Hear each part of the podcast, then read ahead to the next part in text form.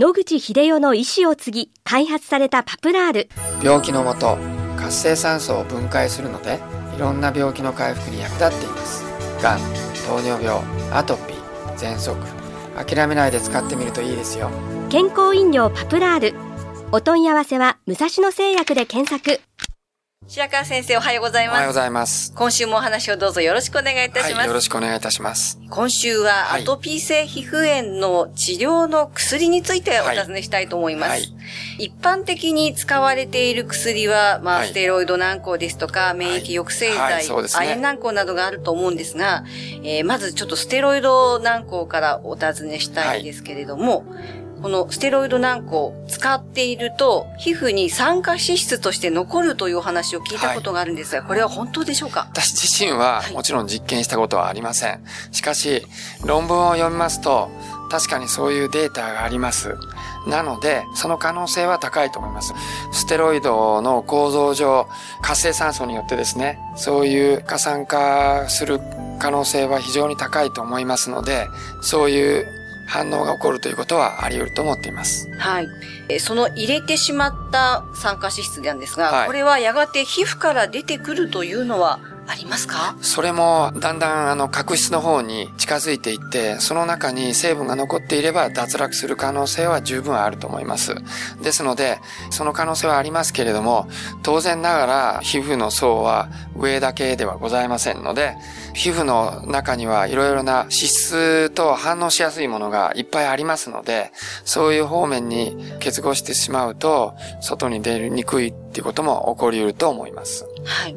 えー、リスナーの方から今回ちょっと相談のお便りをいただいているんですが、はいはい、ステロイド軟膏を使っていたが、やめたいということで、はい、一旦やめたそうなんです。えー、その際に皮膚から新出液のような黄色い物質が出たと。ね、えー、これはまず何でしょうかということなんですが。はい。我々、1990年代に何千人っていう患者さんのステロイド離脱をお手伝いするという仕事をやってました。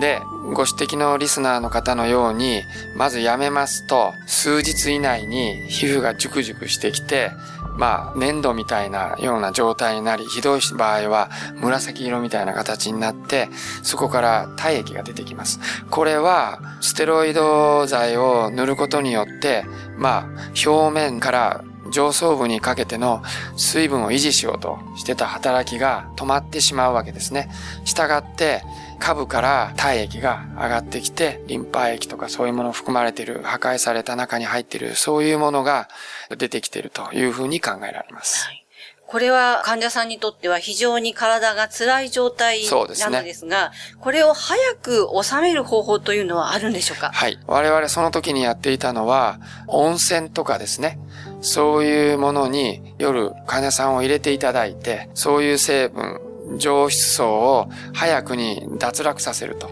その上で、まあ、保湿剤をきちっと塗っていただいて、皮膚の新陳代謝のスピードを上げるということによって、期間を短くするということを試してみましたので、それはうまくいきました。ですので、もしよろしければ、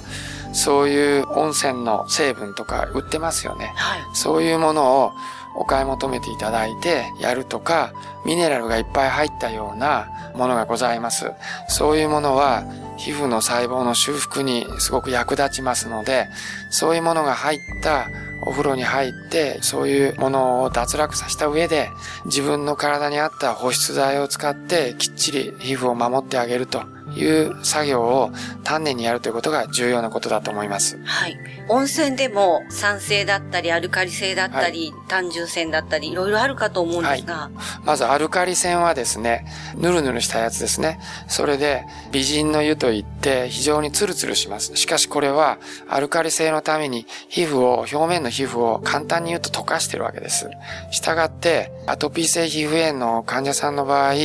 あまり深くまで取ってしまいますと非常によろしくないので、アルカリ泉は酸性の硫黄とかそういうのが入ってない限りは避けるべきだと思います。でこれに対して草津とかですね、そういう方面の非常に酸性の強いところは刺激が強くなりますけれども、落とさずに感染を防ぐという能力が高いので、むしろそちらの方が良い時もあります。しかしながら、アルカリ線でもですね、火山から出たやつでは硫黄とかが入ってます。そうすると、硫黄は細胞のえ修正能力が非常に高いってことが分かってまして、全体として酸性アルカリ性がアルカリ性に傾いているけれども、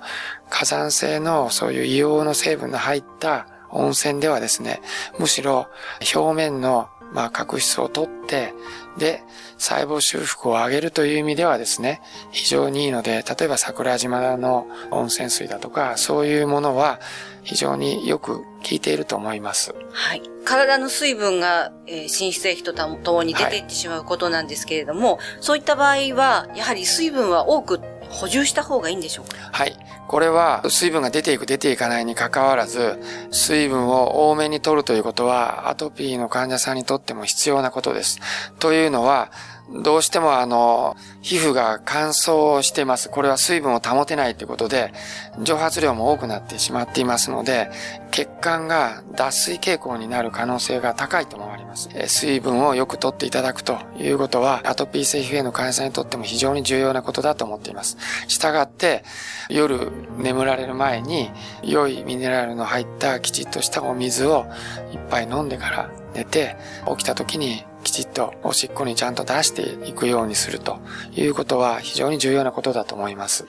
アレルギーの人ってどっちかっていうと水飲みたがらないですね。そういう意味でね。あんまり乾燥してるんで、水を飲むと溜まってしまうんではないかと思っておられるようですけど、先ほど言いましたように肝臓と腎臓の機能が弱ければ利尿をかけにくいわけですけども、ある程度水を飲んで腎臓機能をきちっと上げておくようにした方がいいので、少し軽い負荷は与えた方がいいと思います。ありがとうございます。はい、またこのお話の続きは来週お願いいたします。はい、はい、どうも。お話の相手は FM 西東京の飯島千尋でした。